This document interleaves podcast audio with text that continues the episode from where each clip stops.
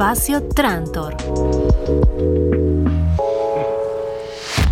En este caso vamos a hablar con el SECUAL, el Centro de Cultura Alternativa, y estamos en comunicación con Francisco Benítez para conocer un poco de la historia del espacio. Francisco, buenos días. Hola, ¿cómo les va? Buenos días. Saludos aquí de Resistencia Chaco, Argentina. ¿Qué tal, Francisco? Eh, muchas gracias primero por atendernos. Eh, sabemos que el espacio ya tiene más de 21 años, por ejemplo, y que funciona de una manera muy particular porque, así como decíamos recién que es eh, un espacio de cultura alternativa, tiene como varias propuestas ¿no? en el mismo espacio. Sí, así es. Este es un, espacio bastante singular en su, por un lado por su forma de gestión y por otro lado por sus contenidos. Con respecto al sistema de gestión, es un espacio que depende del Instituto de Cultura de la provincia, es decir, un espacio público, pero tiene un sistema de gestión asociado con más de 20 colectivos culturales independientes, asociaciones, fundaciones, ONG, colectivos que trabajan en diferentes temáticas. Dentro del centro cultural tienen su espacio estos colectivos de producción, tienen su espacio físico, pero además todos ellos forman parte de una comisión organizadora participativa que lleva adelante las políticas integrales del centro cultural. Es decir, es un espacio público, un espacio del Estado, pero en su forma de gestión es de gestión asociada, eh, vía esta eh, comisión que está integrada por todos estos colectivos, colectivos que trabajan con eh, ambiente, género, tecnología, colectivos que tienen su espacio de diseño, colectivos teatrales, colectivos que tienen su espacio de música, asociaciones que trabajan con divulgación científica, una, un grupo colectivo que tiene una radio online, es decir, una especie de, de vecindario mm, cultural eh, que promueve eso, promueve la participación, promueve también la diversidad, también hay muchos colectivos que trabajan con discapacidad, que tienen su espacio ahí, talleres de serigrafía, eh, un proyecto de accesibilidad, de inclusión eh, y de diversidad que, coordina el espacio del bar, del centro cultural, donde trabajan 15 mujeres con síndrome de Down. Eh, es decir, es una forma de gestión bastante atípica en, en, relación a cómo digamos se piensan los espacios públicos, ¿no? Entonces, cada uno de estos colectivos conforma esa mesa donde se deciden de las cuestiones integrales de política del centro cultural hasta las cuestiones presupuestarias. Por eso por el lado de la forma de gestión, digamos. Y por otro lado, sí, los contenidos, los contenidos que tienen que ver con, con la producción artística, con la producción de, de trabajo también de fortalecimiento comunitario, con la producción también de festivales, de, de propuestas que de alguna manera eh, generen algún tipo de reflexión social sobre algunas temáticas, piensen algunos vínculos, eh, piensen diferentes eh, problemáticas o, propongan eh, una discusión sobre alguna cuestión. A partir de ese, de ese eje nosotros pensamos las, las actividades, puede ser un festival, puede ser un ciclo, eh, por supuesto, la programación artística muy enfocada no solo el acompañamiento de la producción artística local, sino también regional, y además un, un esquema de construcción de redes muy, muy intenso, el cual ha impulsado eh, el año pasado eh, la primera red de cooperativas culturales de todo el país, es una red que ya contiene a 90 cooperativas de 20 provincias argentinas, hemos impulsado una red de espacios culturales eh, de Latinoamérica, con 20 espacios culturales de nueve países de Latinoamérica, se llama Red ESUR. Hemos impulsado también una red de accesibilidad cultural, que es una red mm, de la provincia que incorpora la participación a organizaciones y espacios que estén trabajando con, con la discapacidad para pensar los espacios culturales de manera accesible, los festivales, los eventos. Es un, un colectivo que ahora está por estamos por hacer un proyecto bastante importante la Bienal de Esculturas, que es un evento muy grande aquí en la provincia, donde viene muchísima gente. Bueno, la red con la red vamos a implementar acciones de accesibilidad para la red, para Perón para la Bienal. Hemos impulsado también una red de espacios culturales públicos en toda la provincia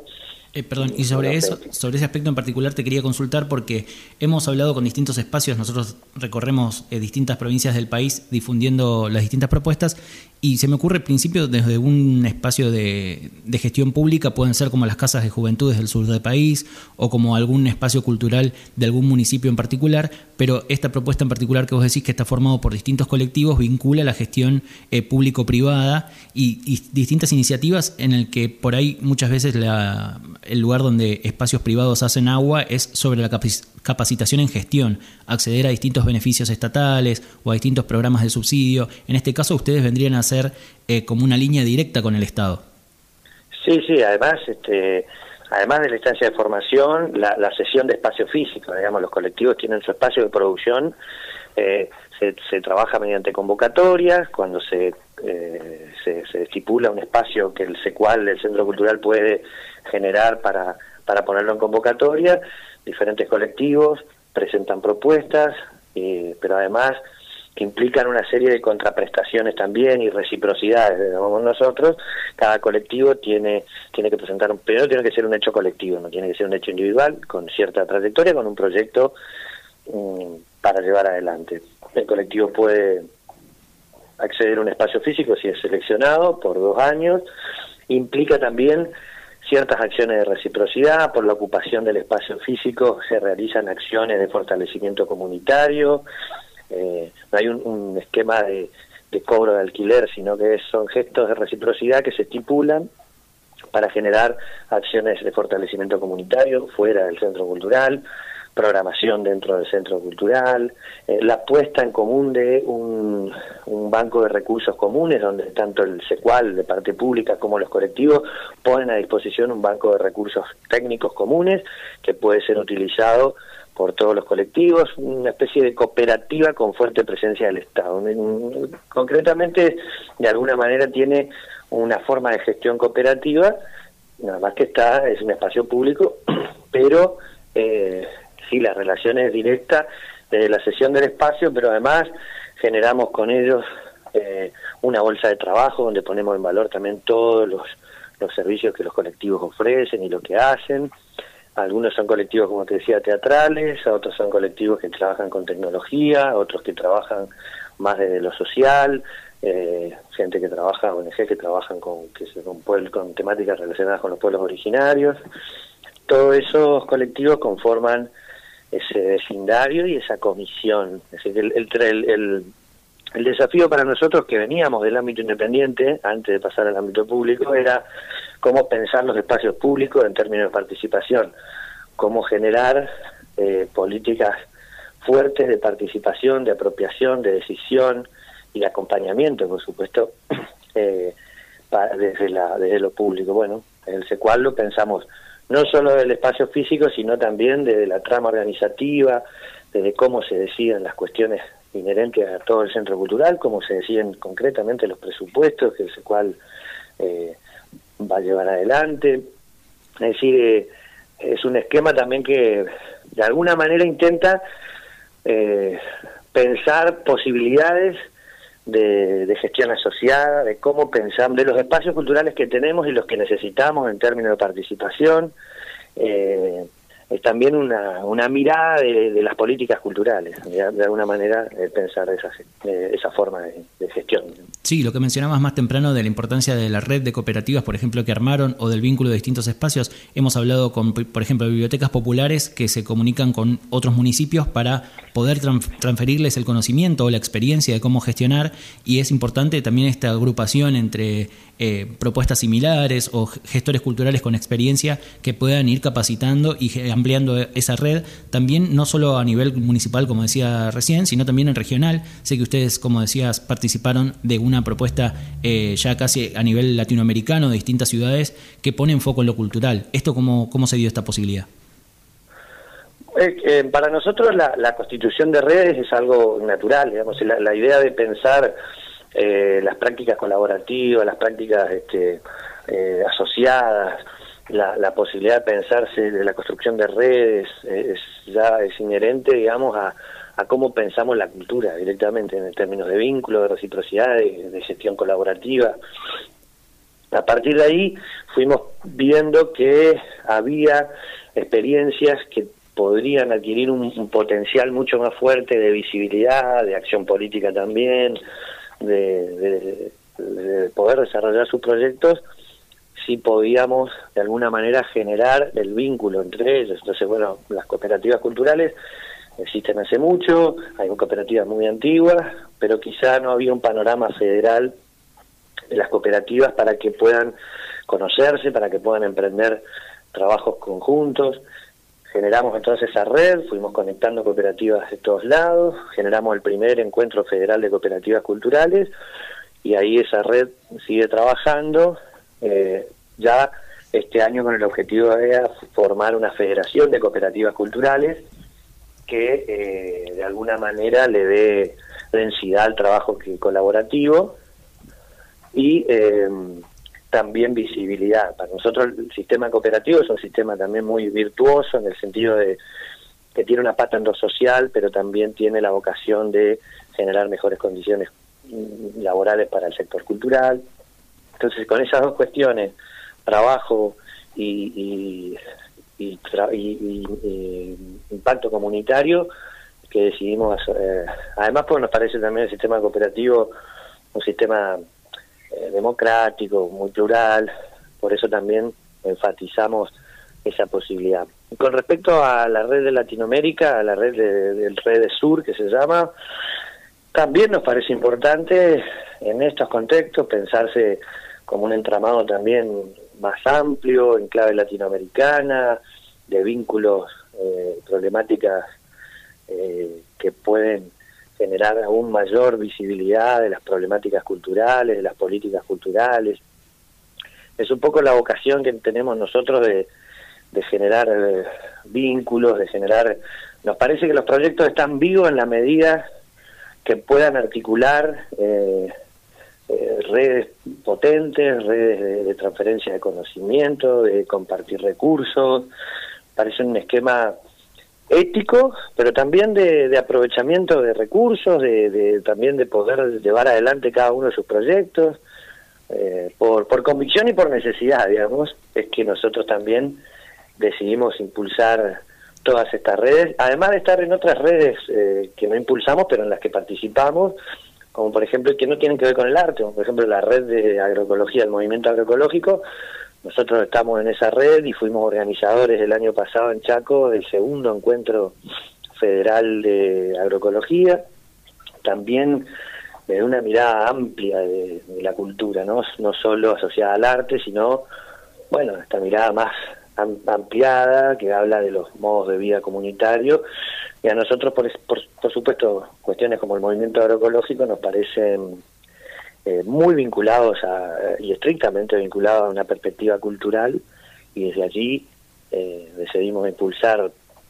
muy fuertemente esas líneas, estando en la red de agroecología, organizando el congreso, el cual tiene hace mucho tiempo una escuela abierta de agroecología, tiene feria de productores todos los fines de semana, es la amplitud de trabajo del Centro Cultural es muy amplia sus temáticas también, pero porque creemos en eso, en esa mirada amplia de la cultura, eh, entramada a partir de, arquitectura de participación, de vínculos, de redes, de trabajo colaborativo. Sí, siempre hacemos hincapié en la importancia de, lo social y del vínculo comunitario, también porque estamos atravesados a través de una misma historia y ahí vamos llegando un poco al motivo del festival que está realizándose este fin de semana en el Secual, que es una manera de integrar eh, ciencia, cultura y a través de una institución que es... Eh, también abrazada o, que tiene mucho, mucho peso en la historia eh, local, que es el I ahí en Chaco. Eh, contame cómo nace la posibilidad de realizar este festival Cataliza, que como decíamos, vincula ciencia, arte, cultura. Bueno, es un poco eh, lo que te decía antes, el espíritu del centro cultural tiene que ver mucho con vincular ámbitos que nos parece, ámbitos, personas, organizaciones, que nos parece importante que, se conozcan, que se, que se, que se potencien. Así armamos las redes, así generamos un festival también, un encuentro que se llama Ancestral y Contemporáneo, que vincula las, las comunidades de los pueblos originarios con formas contemporáneas del arte. Así pensamos este Festival Cataliza, que comienza hoy, que es un festival que vincula el trabajo de investigación que se realiza en una institución que depende del CONICET, que se llama el Instituto de Investigaciones Geohistóricas, con artistas contemporáneos locales. Lo que hicimos fue proponerle a artistas que usen de, estímulo creativo, de insumo creativo para producir obras, las líneas de investigación que se vienen llevando adelante, o algunas de las líneas de investigación, porque son muchas, que se vienen llevando adelante en ese espacio de investigación. Líneas de investigación que tienen que ver con decolonialidad, medio ambiente, género. Hicimos una convocatoria, los artistas conocieron a, los investigadores y sus tesis y, su, y, lo que estaban investigando,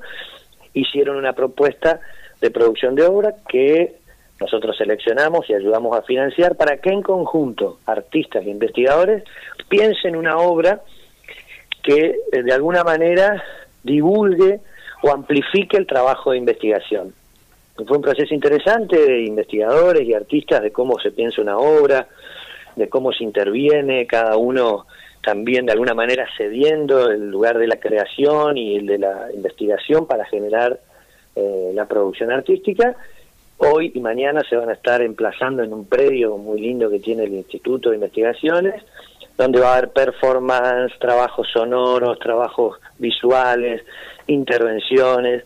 cada una dependiendo de la característica de la investigación. Y además el festival va a tener también un espacio de más, más abierto, con feria, música en vivo, eh, talleres, eh, para que también empecemos a ver los lugares de investigación como lugares de acceso abierto, que conozcamos el trabajo importante que se realizan, que se divulguen, que sea también un bien social eh, al alcance de la gente. También es la idea esa del festival, ¿no? De más espacios para más gente, para poder conocer, compartir eh, el trabajo de, de la investigación. Y por el lado de los investigadores también poder propiciarle un vínculo que desde otro lugar eh, acompañe ese trabajo que vienen haciendo, eh, lo ponga también de, relevancia desde otra perspectiva, como puede ser la artística. Así que eso va a estar sucediendo hoy desde las 17 horas y mañana el Festival Cataliza, que hace lo que siempre hace el SECUAL, tratar de vincular o proponer espacios de diálogo en ámbitos que a veces no, no, no están tan conectados o podrían estar más conectados y que nosotros percibimos que, que podemos hacer un aporte. Entonces propusimos ese, ese festival. Sí, me parece muy importante la iniciativa. Nosotros hemos tratado también en otras entrevistas la importancia del arte y el vínculo entre arte y cultura y cómo se van interdefiniendo entre sí, cómo una cultura puede marcar una tendencia artística y a través y al revés una tendencia artística o una moda nos puede reflejar un momento cultural de determinada época y en este caso está bueno que la divulgación científica que a veces desde la el propio área científica o desde el periodismo de divulgación resulta un poco inaccesible o difícil de, comprender o de acercar a través del arte y a través de estas propuestas, sobre todo interdisciplinarias, con distintas plataformas y distintos soportes, puede ser quizás un poco más, eh, interpele un poco más o acerque un poco más las distintas propuestas. Eh, dentro de, las muestras que se van a realizar está, por ejemplo, Susurrario o Cercambá o una propuesta sobre arte indígena y soberanía visual, eh, vuelo de serpiente, así que me imagino que el abanico de, posibilidades y estas líneas de investigación que vos mencionabas es bastante amplio también, pero enfocado sobre una problemática también eh, local o regional.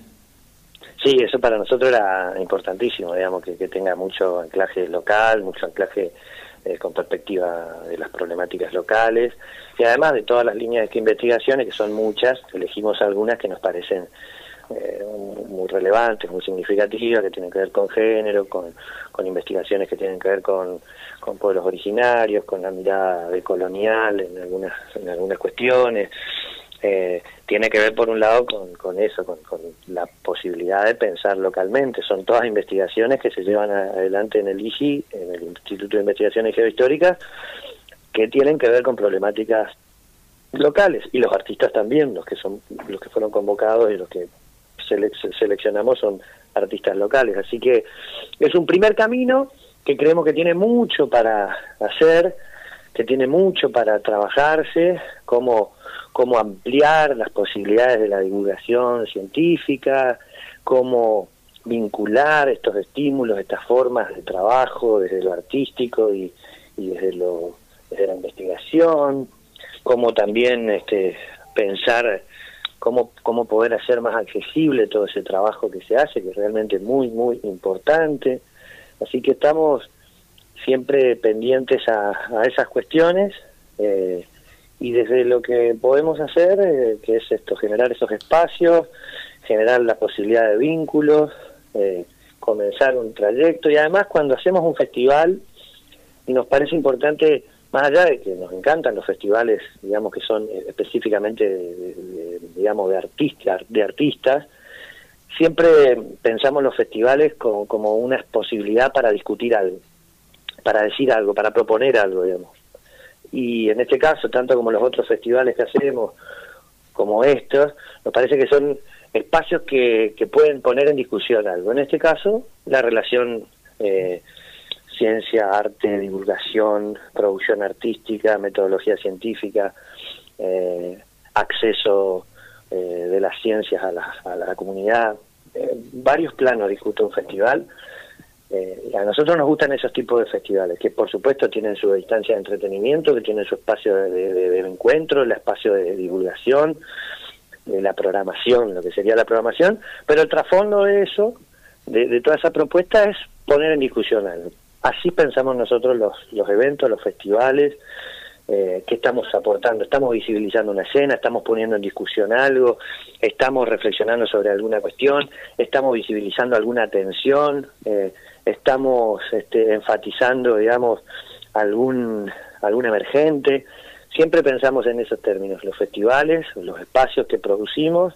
son espacios también para, para una opinión, para, un, para una discusión social sobre algunas cuestiones.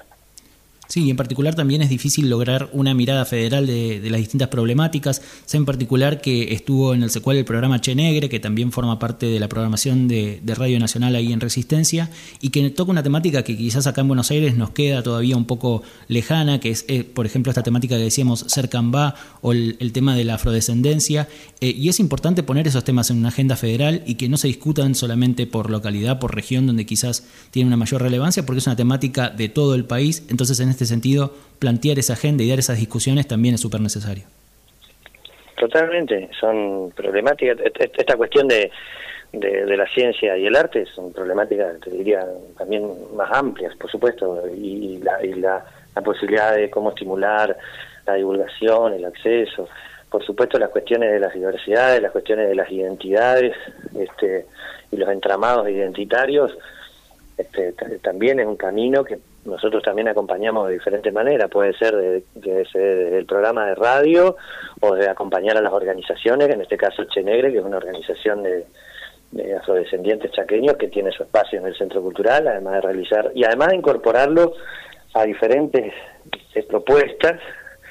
eh, dentro de la producción que, que trabajamos, digamos, pero claramente sí, es la vocación de de, nuestra, del secual, es poner en discusión temas que, claramente son temáticas transversales, eh, la, la problemática de los pueblos originarios, problemáticas ambientales, problemáticas que tienen que ver con las diversidades. Claramente son, son temas que, que además de tener sus particularidades y son locales, tienen claramente una, una fuerte necesidad de discusión en planos de políticas culturales eh, a nivel nacional.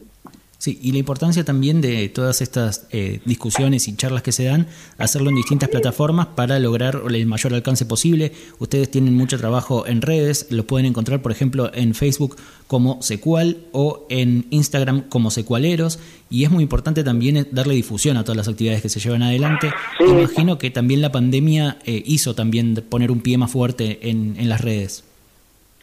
Sí, sí, totalmente. Para nosotros también, como te decía, el secual es una especie de vecindario. Al cerrar el secual, en realidad cerraron 25 colectivos culturales que están adentro. Entonces fue complejo, pero pudimos de alguna manera también fortalecer el trabajo de redes, el trabajo de generación de redes, el trabajo de articulaciones que veníamos haciendo, eh, sostener también, ayudando, colaboramos mucho en el armado de proyectos para organizaciones y los mismos colectivos que están en el SECUAL para las distintas asistencias nacionales que, que hubieron. Eh, fue complejo, pero también desde la cultura creo que hay, hay una oportunidad de, de bueno, de salidos de la emergencia, digamos, si se quiere, de la emergencia por lo menos este, el aspecto sanitario, y ese retome de la, de la normalidad de las actividades, quizá hay que no perder de vista que hay una posibilidad de pensar también de otra forma, la, cómo se están pensando las políticas culturales, eh, la generación de nuevos sentidos, para no pasar de la emergencia a retomar todo y perdernos la oportunidad de reflexionar sobre lo que está pasando, lo que pasó, digamos. Eso sería también una, un desperdicio, digamos, de, no poder repensar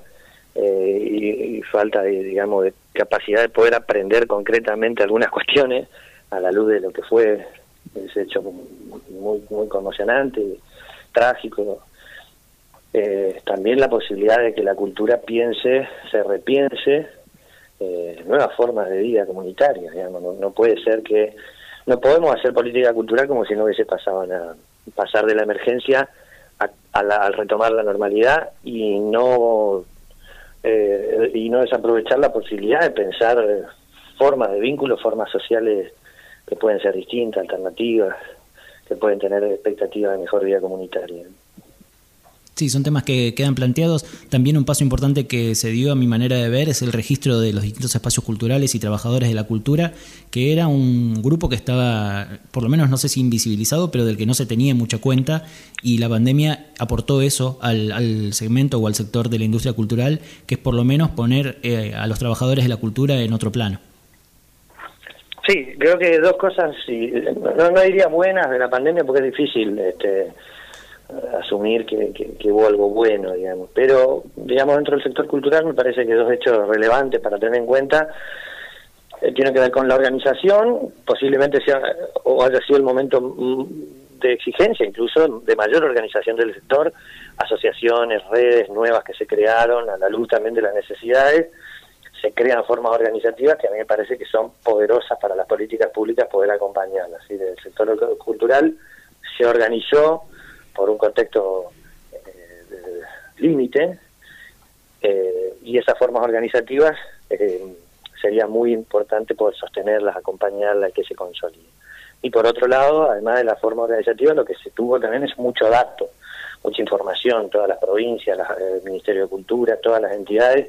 pudieron, a través de las asistencias que, venían realizando, obtener un panorama muchísimo más claro de qué estamos hablando cuando hablamos del sector cultural, cuánta gente la integran, cuántas personas trabajan, en qué situación formal están trabajando, cuáles son sus ingresos, cuál es su forma de sus consumos, eh, su, su relación con, con las coberturas sociales, o sea, un montón de información. Así que organización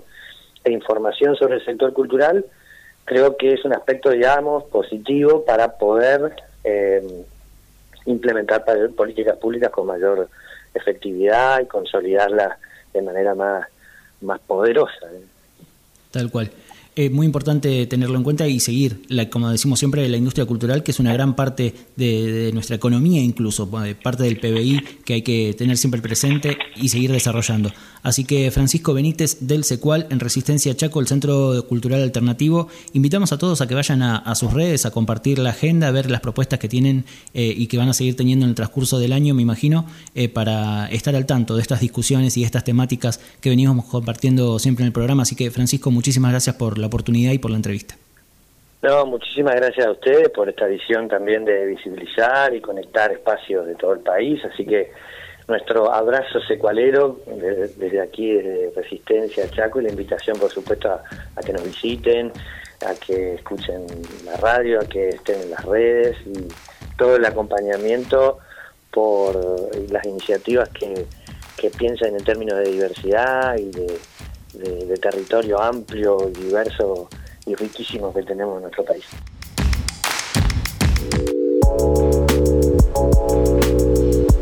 Espacio Trantor.